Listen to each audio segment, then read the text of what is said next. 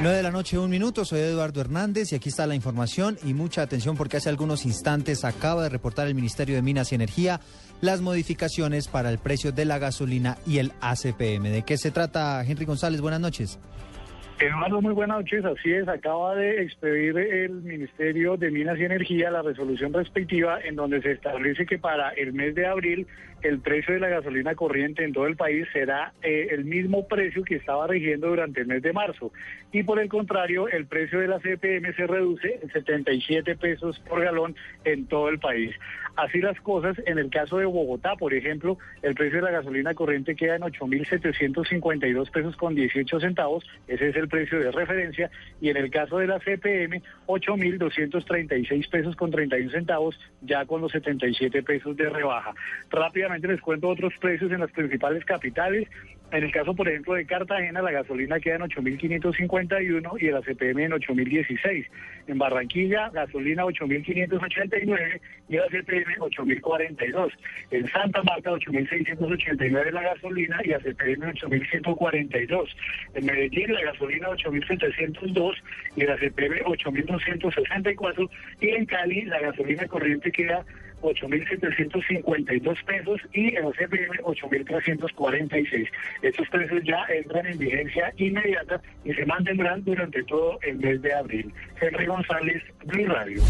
Perfecto, Henry. Allí tienen entonces ustedes el reporte. Se mantiene estable el precio de la gasolina para el mes de abril. Vamos a cambiar de tema porque las FARC emitieron un nuevo mensaje desde La Habana, Cuba, donde critican duramente al ministro de la Defensa, Juan Carlos Pinzón.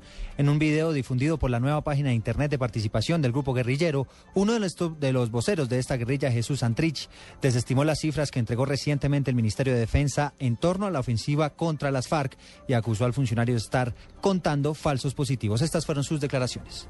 Díganos usted, señor ministro, quiénes, cuáles, dónde están esas miles de bajas. Seguramente en esas cifras se esconden los millares de desaparecidos y otro tanto de falsos positivos y crímenes al granel.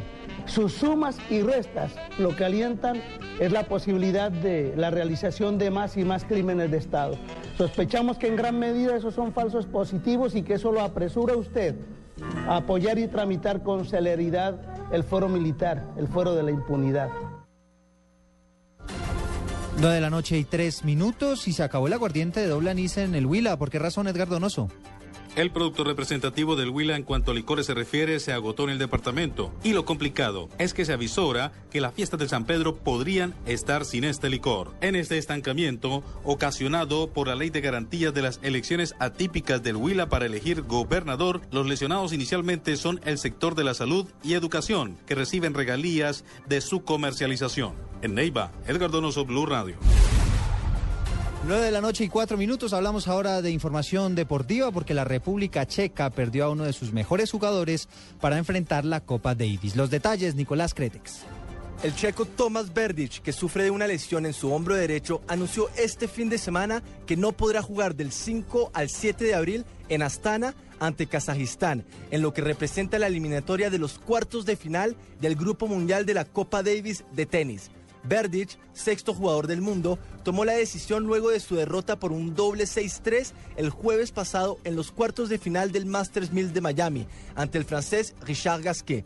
La República Checa, vigente campeona del certamen, estará por lo tanto representada en Kazajistán por Radek Stepanek, número 43 del mundo, Lucas Rosol, número 64, Han Hajek, número 98, e Ivo Minar, número 245. Nicolás Cretex, Blue Radio.